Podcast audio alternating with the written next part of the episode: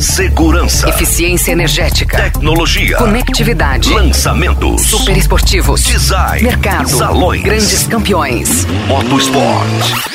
Os principais lançamentos do mercado automotivo. Começa agora. Máquinas na Pan. Com Nilson César e Alex Rufo. Olá, meus amigos! Começamos mais um Máquinas na Pan, na mais alta rotação e com um programa, meu amigo, que além de novidades da indústria automotiva e motorsports, já traz também uma prévia do Salão do Automóvel de São Paulo deste ano. Certo, meu caro Alex Rufo? Tudo bem com você? Olha aí, você vai Tudo estar no ótimo, salão Nilson. 30 horas do dia, tá doido, É rapaz? 10 dias, 30 horas por dia, Nilson César. Mas é isso mesmo. A gente tem aqui nosso quadro eh, Sala de Imprensa.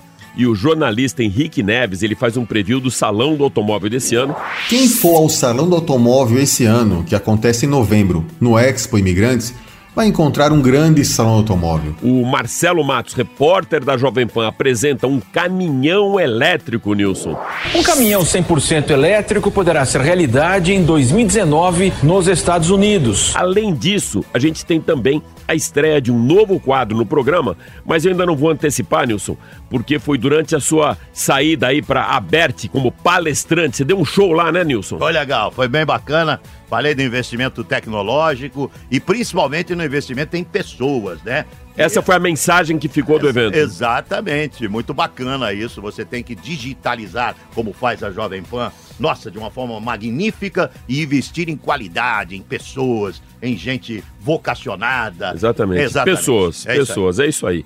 Então eu aproveitei essa sua ida para Brasília para trazer um monte de gente aqui no estúdio, meu amigo. E aquele velho ditado: o gato sai e os ratos fazem a festa. Eu sou o gato? Você é um gato, Mas que gato? Eu sou um gato velho, rapaz, tá louco. Muito bom, então. Então, para dar largada no programa dessa semana, Nilson, a gente vai atualizar as informações sobre o estado de saúde do piloto canadense Robert Wickens, que sofreu um gravíssimo acidente durante a etapa de Pocono na Fórmula Indy no domingo passado, e colocar aqui a entrevista exclusiva que o Pietro Fittipaldi deu com exclusividade para a Jovem Pan logo depois do acidente. Alex, primeiramente então, vamos relembrar esse acidente para os nossos ouvintes, que foi um dos mais fortes que eu já vi na Fórmula Indy, hein? O acidente aconteceu logo no início das 500 milhas de Pocono, na tarde do último domingo, quando o carro do Robert Wickens eh, se tocou com o Ryan Urunterrey. É isso o nome Isso, dele? exatamente. e decolou no ponto mais rápido do circuito, se chocando, se chocando contra aquela grade de proteção que separa a pista da arquibancada. Não foi, não foi mole, não. Não, foi bem feio mesmo. Wickens, oh, they're going to make contact. Big contact, car in the air. It's Robert Wickens that spins. Ryan Hunter Ray was just underneath him. James Hinchcliffe involved.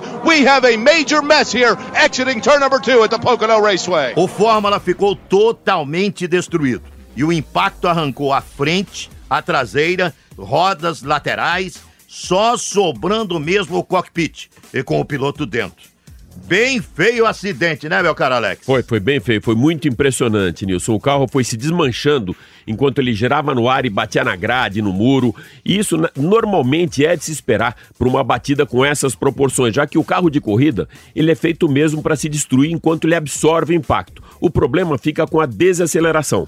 E aí, logo depois do acidente, a gente conseguiu contato com o brasileiro, com o piloto brasileiro Pietro Fittipaldi, que também se envolveu nessa batida e foi um dos pilotos levados para o centro médico da pista para observação e depois falou com exclusividade para a Jovem Pan e a gente colocou inclusive aqui no ar durante o intervalo do jogo Vitória e Palmeiras que você narrava no domingo, né, Nilson? É verdade. Então vamos ouvir. Alex, tudo bem? Tudo bem, Pietro? Como é que você tá, amigo? Não, tô bem, um pouco dolorido no pé, mas é, graças a Deus eu tô, eu tô bem, não quebrei nada. Como foi o acidente, Pietro? E como você conseguiu escapar de uma pancada ainda mais forte? Basicamente eu tava no meio da, da curva, aí eu vi todo mundo bater na frente e tinha um cara bem na saída na minha trajetória e eu ia bater de frente com ele, então eu tive que frear e tentar colocar o carro para baixo da pista e, e aí rodei e bati dele, eu bati nele como meu de lado, senão eu ia ter batido de frente, então aí eu tentei frear e virar o volante, o carro não segurou e, e bati de lado.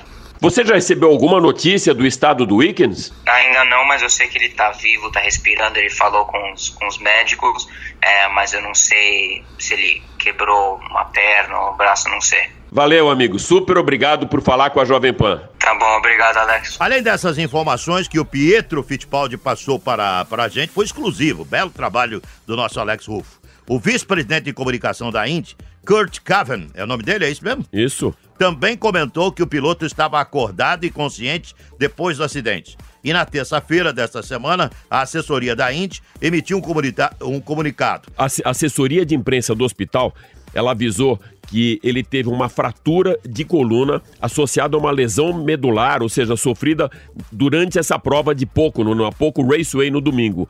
E, foram colocados, Nilson, ácido de titânio e parafusos e foi um sucesso a cirurgia que foi realizada sem complicações. O a rapaz não vai ficar paraplégico. Não vai ficar paraplégico. Graças a Deus. A gravidade da lesão medular, ela ainda é indeterminada, mas espera que já já ele volte para casa e espera-se, assim, pelos resultados que ele saia em condição estável. O Ickes nasceu de novo, né? Exatamente. Que bom que o jovem piloto canadense está se recuperando.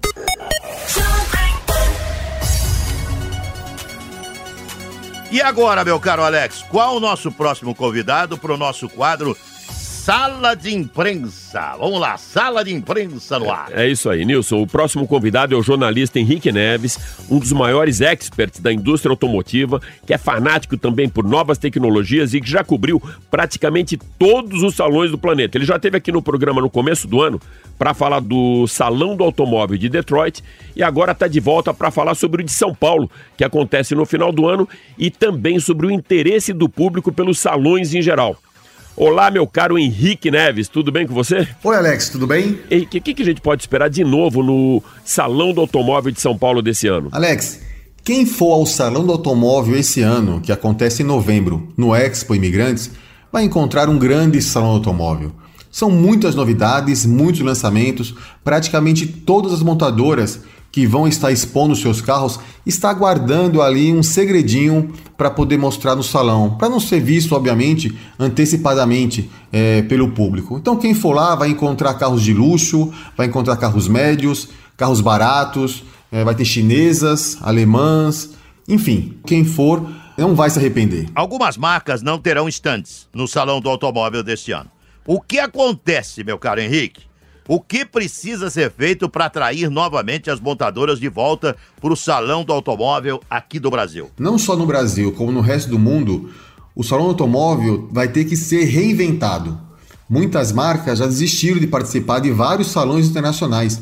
Então o salão está com uma, certa crise de identidade. A gente não sabe ainda para onde eles vão, mas é fato que com as redes sociais o público deixou de ter interesse de ver o salão porque as novidades acabam saindo na mesma hora é, nas redes sociais. Então está cada vez mais difícil para as montadoras guardar os segredos porque com tanto lançamento mundial e com tanta novidade, um carro que é lançado na Europa já chega no Brasil rapidamente. E por que o público está perdendo o interesse pelo salão? Antigamente demorava-se muito para o público ter acesso a essas informações. E aí ele acabava indo para o salão para ver um carro que só chegaria no Brasil daqui a seis meses, um ano.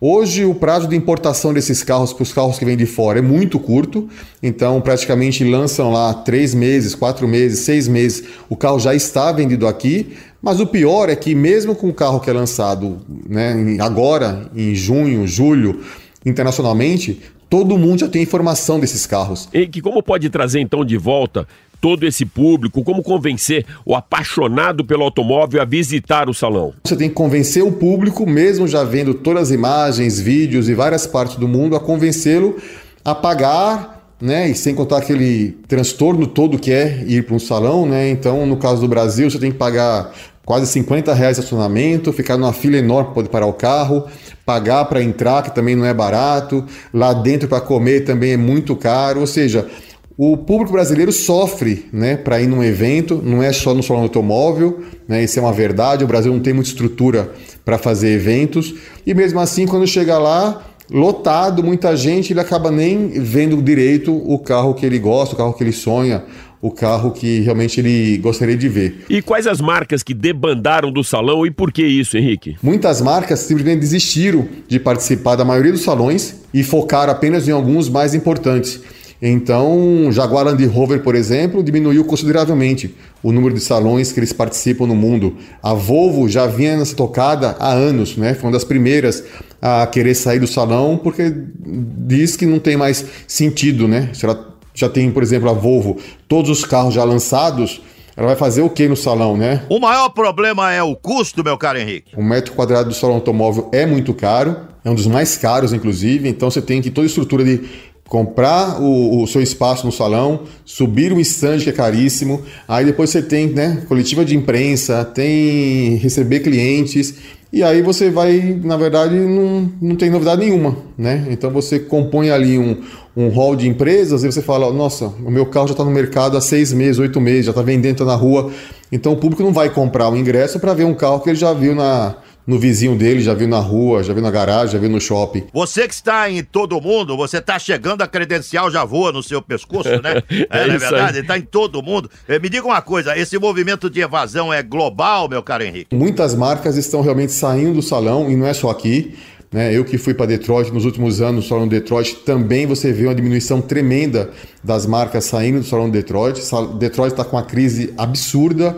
Para você ter ideia, em 2020 eles já vão mudar de data, né? Detroit durante desde o começo do Detroit sempre foi em janeiro, no frio, gelado, mesmo assim 5 mil jornalistas iam todos os anos para lá. E cada ano que passa vai diminuindo, foi diminuindo. Henrique, qual o motivo de um dos salões mais importantes do mundo, o Salão de Detroit, ele também está vivendo essa crise? Alguma saída para os americanos para driblarem esse desinteresse das montadoras? As montadoras estão optando em expor os seus carros ou as suas tecnologias na CES, que é uma feira em Las Vegas no começo do ano, e foi cada vez mais esvaziando o Salão de Detroit. Então eles decidiram que a partir de 2020 vai para o segundo semestre, possivelmente agosto deve ser, o, deve ser o mês em que o Salão de Detroit, a partir de 2020, vai passar. E o que isso sinaliza, Henrique? Qual a conclusão que a gente pode tirar dessa situação uh, que você mesmo comentou, não é um problema localizado? Isso mostra, na verdade, uma coisa global, mundial. Né? Eu estive em Tóquio ano passado, no Salão de Tóquio,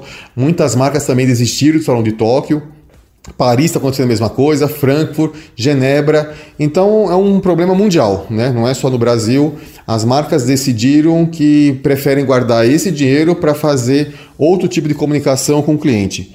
Então, o salão, para sobreviver, na minha opinião, daqui a alguns anos, eles vão ter que se reinventar, vão ter que pensar o que eles vão ter que mostrar no salão, porque se ficar nessa de só mostrar carros, é, realmente eu acho que vai chegar uma hora que a conta não fecha e as montadoras não vão, o promotor do evento não vai ter dinheiro e aí a tendência é que fique cada vez mais fraco os salões no mundo inteiro. Henrique, super obrigado por mais uma vez emprestar aí todo esse teu expertise na indústria automotiva aqui para o Máquinas na Pan. É, mais uma vez, muito obrigado, Alex, pelo convite e até a próxima. Até a próxima, amigo. Nós conversamos com Henrique Neves, jornalista especializado na indústria automotiva e muito conectado com inovações tecnológicas e soluções estratégicas do setor. Alex, o Henrique está certo mesmo, né? Quando ele comenta que se a conta não fecha, fica muito difícil para as montadoras participarem de salões do automóvel e eventos em geral. Precisam realmente se reinventar, não é isso? Exatamente, Nilson. Agora vai aí uma pergunta para você. Você já andou de bonde ou trólebus? Esse tipo de mobilidade urbana fez parte da tua vida lá em Sorocaba, não? Eu posso dar uma de mascarado agora? Claro. Sorocaba não, mas em Zurique sim. é verdade. Boa, boa. É verdade, em Zurique tem o bondinho ali. Isso, rapaz. na Alemanha também na tem. Na Alemanha, eu andei Bem de legal. bonde em Zurique. Na é. Boa. Então, é, eu andei muito, Nilson, em Santos. Eu andei um pouco com você em Zurique, né? É. Mas andei bastante em Santos também de bonde. E aqui em São Paulo, uh, de trólebus, descendo a Rua Augusta. Então, já que a gente está falando aí de eletrificação, né? Uh, o assunto hoje é um outro veículo elétrico e pouco usual, que é o caminhão elétrico. E quem vai trazer essa novidade aqui para o programa é o repórter da Jovem Pan, Marcelo Matos. Solta aí, meu caro Reginaldo Lopes. Um caminhão 100% elétrico poderá ser realidade em 2019 nos Estados Unidos. Os desafios são alinhar as baterias de lítio, peso e autonomia, explica o diretor de engenharia da Cummins do Brasil, o engenheiro Adriano Ricci. Um é a densidade de energia que a gente tem, o outro é o peso e o outro é o custo por quilowatt-hora que a gente tem para o pacote de bateria. Esses são os três principais elementos que é, são os desafios que a gente tem que vencer para que fique uma tecnologia economicamente viável para qualquer segmento uh, do, do, do mercado de aplicações comerciais. Um caminhão pesado hoje precisaria de cinco baterias de 500 quilos cada uma. É, hoje um pacote de bateria inicialmente ele está é um pacote de 70 kWh ele está pesando 500 quilos, né, uma aplicação comercial e esse não é um único pacote que dá a autonomia que a gente quer.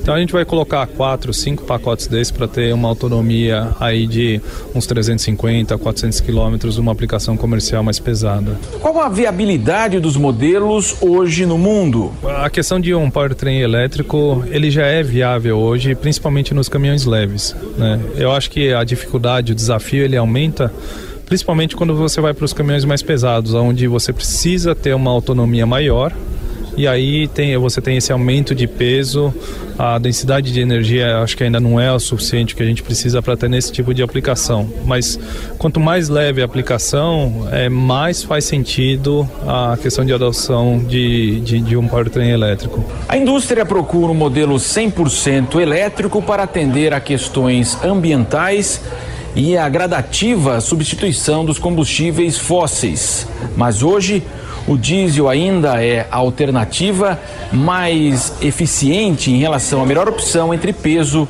e autonomia nos veículos pesados. É, Nilson, o mundo está mudando e se conscientizando com o meio ambiente, economia de combustível, energias alternativas, enfim. Tudo isso converge para a eficiência energética e eletrificação, que é um tema que a gente sempre aborda aqui no programa. Bem legal isso. Jovem, Jovem, Jovem, Jovem Alex, você já pode revelar, meu caro amigo, qual será a atração secreta? A grande novidade que você não quis nem fazer a chamada no início do programa. Qual é a atração secreta dessa história? Não, não é, não é, muito segredo, né? Porque todos estavam aqui, o Reginaldo Lopes gravou comigo, o André, mas na verdade é um quadro que ele já faz um alinhamento com o que a gente faz normalmente aqui no programa, Nilson, quando tem o um lançamento de autos, que é aquele 360. Só que dessa vez a gente vai fortalecer ainda mais o forte DNA de automobilismo da PAN, trazendo aqui um 360 uh, dentro de motorsports. Mas eu não preciso nem falar muito sobre isso, que você estava lá em Brasília como palestrante, então quero que você ouça né, a, a matéria que a gente fez aqui, uma mesa redonda de automobilismo. Solta aí, Reginaldo. 360. 360. 360. Bom, e hoje a gente traz um quadro pela primeira vez para o programa, a exemplo do que a gente já faz em automóvel, quando tem o um lançamento de produto, que é o nosso 360, o Giro 360. Só que dessa vez ligado para motorsports. Então, para isso, a gente está recebendo aqui nos nossos estúdios da Jovem Pan o piloto Gianluca Petekoff, que está competindo lá na Europa na Fórmula 4 italiana e também na Fórmula 4 alemã. Seja muito bem-vindo ao programa, Gianluca. Muito obrigado, Alex, a todos os ouvintes. Um prazer estar aqui de novo. A gente tem também aqui com a gente Luiz Ferrari, que é jornalista especializado em motorsports, RP, enfim, um multimídia que já teve com a gente no programa e está de volta aqui na Jovem Pan. Olá, Alex. Olá, ouvintes. É um prazer estar aqui com vocês, falar um pouco sobre velocidade. E o Vicente Sfer, que cuida de patrocínios uh, da marca Shell aqui no Brasil. Seja bem-vindo, Vicente. Obrigado, Alex. Boa tarde. Boa tarde a todos os ouvintes. Vicente, fala um pouco dessa cobertura de motorsports que você atua aqui no Brasil. Legal, Alex. Bom, o projeto ele, ele surgiu é, em meados de 2014, quando nós identificamos aí uma lacuna de oportunidade, é, principalmente é, no desenvolvimento de jovens talentos. É, proporcionar a um jovem talento a, a, a oportunidade de uma carreira bem sucedida, é, representando um patrocinador, passando pelas categorias certas. Então esse, esse é um modelo que foi inspirado nos modelos da Europa que, que levaram e continuam levando pilotos para a Fórmula 1, né, ou categorias de alto nível, não exclusivamente a Fórmula 1. E foi um projeto que, que eu rabisquei e consegui implementar para em 2015 a gente teve o nosso primeiro ano da Academia de Pilotos da Shell. Hoje passaram-se aí é, quatro temporadas, então hoje a gente tem é, 11 pilotos em seis categorias distintas, desde a, do kart, né, desde a base do kart, onde ano passado nós conquistamos é, dois campeonatos brasileiros, esse ano mais dois campeonatos brasileiros, um vice-campeonato. Então a gente tem construído um case de sucesso que tem inspirado é, jovens pilotos a fazerem parte também do nosso programa. E um dos que faz parte desse programa, né, é o Jean-Luca Petekoff, que está aqui com a gente, que é um, um, produto que já deu certo, né, Vicente? É o nosso produto para exportação. É, produto para premium, premium exportação. Jean-Luca, Fala um pouquinho de como que é a tua participação no programa, tanto da, do projeto todo que a Shell está por trás de você, como também da Academia Ferrari. Como que é esse teu dia a dia lá em Maranello? A rotina lá em Maranello é bem puxada. É, lá eles, eles exigem bastante da sua preparação, tanto dentro da pista quanto fora, né? Treinos de treinos físicos, preparação mental, preparação em simuladores. Como eu tô morando em Maranello, eu fico bem perto da fábrica, então todo dia eu tô lá, todo dia eu tô fazendo minha preparação. E a Fórmula 4 é uma categoria onde você tem muitos treinos sempre e muitas corridas também durante o ano. Então realmente esse ano foi, foi bastante ocupado. Eu praticamente toda semana com muitas atividades. E agora, inclusive, é a primeira vez que eu tô vindo pro Brasil no ano por conta de tantos compromissos, mas hoje em dia é o sacrifício que, que requer para chegar lá em cima. E o teu dia a dia na, na, tua casa? Você cuida das suas coisas, você faz a tua comida, como que é para lavar roupa? Porque conversando com o teu pai, com o Fabrício, ele comentou com a gente que esse era o lado mais difícil, que era ficar longe de um filho de 15 anos que está lá fora. E como que é essa tua leitura de estar tá fora sozinho? Muito difícil, com certeza. É mais um dos sacrifícios por estar tá morando sozinho lá. Já tive que desde cedo começar a me preocupar com as questões em casa, conciliar bem a questão dos estudos, então para lavar roupa, para me alimentar, às vezes até cozinho sozinho lá. E para nós brasileiros é até mais difícil, porque é tão longe da Europa, então você não pode entre um fim de semana de corrida e outro voltar para casa, passar uns dias em casa, como é o caso de, de outros pilotos europeus. Então, com certeza é difícil, mas, de novo, mais um sacrifício e eu tô, tô gostando. Eu tô gostando dessa, dessa responsabilidade. Uh, é uma nova fase na minha vida também de saber gerenciar tudo fora da pista ali da minha vida pessoal sozinho. Mas até agora tem ido muito bem. Ferrari, é, uma vez conversando, o Ferrari, você faz a assessoria de imprensa também para o Nelsinho, para o Pedro Piquet, conhece bem o Nelson. Uma vez conversando com o Nelson, falando exatamente dessa dificuldade que o jovem tem, como que era na época dele, né? Ele comentou o seguinte: morar na Inglaterra era excelente para o profissional, para o piloto, porque a comida era péssima, o tempo era horrível, não vou falar o palavrão que ele falou, né? Mas que o tempo era horrível, então que não sobrava outra coisa para fazer senão ir na equipe visitar o carro. Você acha que esse lado facilita para um piloto que está lá fora, como o Gianluca, está sozinho, focar mais nas co corridas, estando afastado aqui do dia a dia do que rola no Brasil?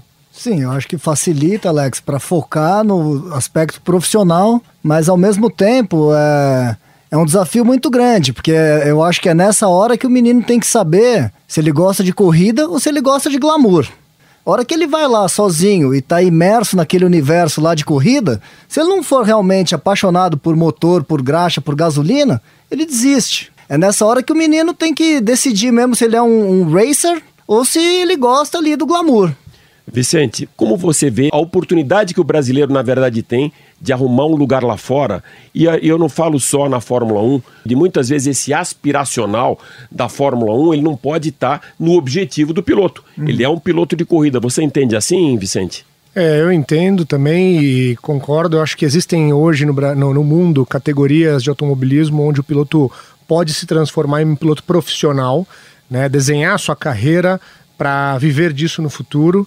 É, não existe só a Fórmula 1, mas existem ótimas categorias, não só de monopostos, mas também de, de turismo, é, com diversas fábricas envolvidas, né? Para que o piloto possa ter uma, uma carreira bem sucedida e não apenas olhar para a Fórmula 1. Quando o piloto é jovem, no caso do Gianluca, é importante é, olhar para a Fórmula 1 porque é a categoria é, de maior sucesso que a gente tem. É, e é muito interessante um comentário. Assim, agora que a gente tem um piloto correndo na, na Europa, eu pude observar que o, o nível do, do automobilismo brasileiro, por mais difícil que a gente é, encontre por causa da economia, é um, é um nível muito bom. Assim, os pilotos são muito bons. Nós chegamos ano passado lá para fazer nosso primeiro ano na Europa de kart e conseguimos em categorias até onde o Gianluca era mais novo, fizemos pole position, vencemos classificatórias, tivemos um quinto lugar no Mundial do Bahrein, um sexto mundial no Mundial da Inglaterra, é, com pouquíssimo tempo de Europa, né? Então o nosso automobilismo é muito bom, Alex, é muito bom. Uh, Gianluca, você está no grid, você está olhando para o cara do teu lado, que é um alemão, que é um italiano, que é um suíço. Quem é esse cara a ser batido? É a estrutura que esse piloto teve ou você já tem condição suficiente para brigar de igual para igual com ele? Eu acho que hoje em dia o que conta muito em certas categorias, principalmente na Fórmula 4, que é o primeiro passo saindo do kart, acho que você tem, se você tiver um ano uh, como o meu agora, que é um ano de novato, um ano para se acostumar com o carro, com a dinâmica de corrida das categorias, com as pistas, e aí sim embarcar num segundo ano com toda essa experiência já na mala, eu acho que isso faz sim uma grande diferença. Você pode ver esse ano, os principais pilotos que estão disputando o título são pilotos que já tiveram um ou dois anos nessa categoria antes, então já tem toda aquela bagagem que eu, ao contrário, comecei do zero esse ano. Tem até pilotos novatos que estão fazendo a primeira temporada completa esse ano, que ano passado, desde o meio do ano, já começaram a fazer os treinos, já começaram a se preparar com as pistas e fazer corridas preparatórias. E, e o meu primeiro final de semana de corrida, que foi a primeira etapa da F4 alemã, foi realmente a minha primeira corrida num carro de Fórmula. Então isso fez uma grande diferença, principalmente no começo da temporada, toda essa experiência. Uh, em questão de preparação fora da pista, uh, treinos físicos, preparação mental, treino em simulador, eu acho que foi uma preparação fantástica, tanto antes do começo da temporada e depois também entre as corridas, mas realmente treino é treino, corrida é corrida. Tem coisa que você só aprende num fim de semana de corrida e que é impossível prever uh, em condições de treino. Então agora no nível que eu tô, já pude brigar frequentemente por pódios, conquistei um pódio uh, na última etapa agora em Nürburgring, na Alemanha. Então agora nessa última parte da temporada, já estou me mostrando estar tá em um nível muito bom, uh, bem perto dos pilotos da frente, mas realmente faltou um pouco no começo dessa experiência de corrida. Vicente, existe essa mão inversa também, da mesma maneira que o Jean-Luca está aqui agora, de você levar os caras do Brasil que fazem parte desse guarda-chuva para a Europa para acompanhar uma DTM, para acompanhar o Jean-Luca, para outras categorias? É, sim, existe, existe um intercâmbio né, de, de categorias onde a Shell está presente no mundo inteiro.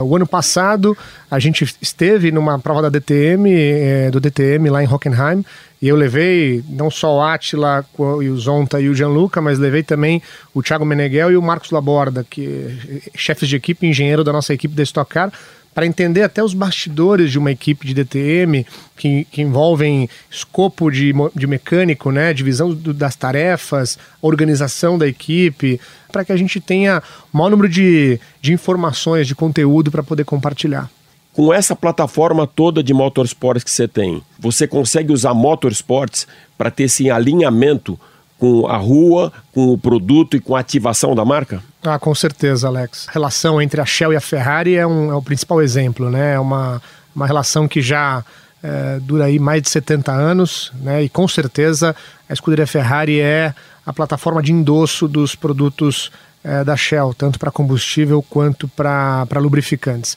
Aqui no Brasil não é diferente, aqui no Brasil a gente também faz esse trabalho.